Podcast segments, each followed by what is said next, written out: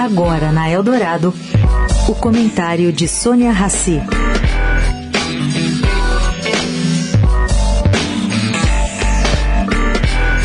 Bom, gente, Roberto Campos Neto, presidente do Banco Central, deu ontem seu recado durante seminário em São Paulo, promovido pelo Banco de Investimentos do Bradesco.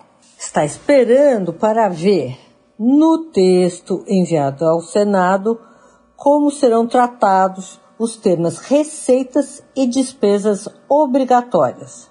Avaliou que esses pontos são cruciais no acabouço fiscal apresentado pelo ministro Fernando Haddad.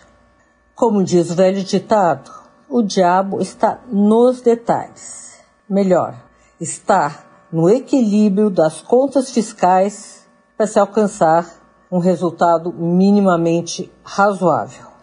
Sônia Raci, para a Rádio Eldorado.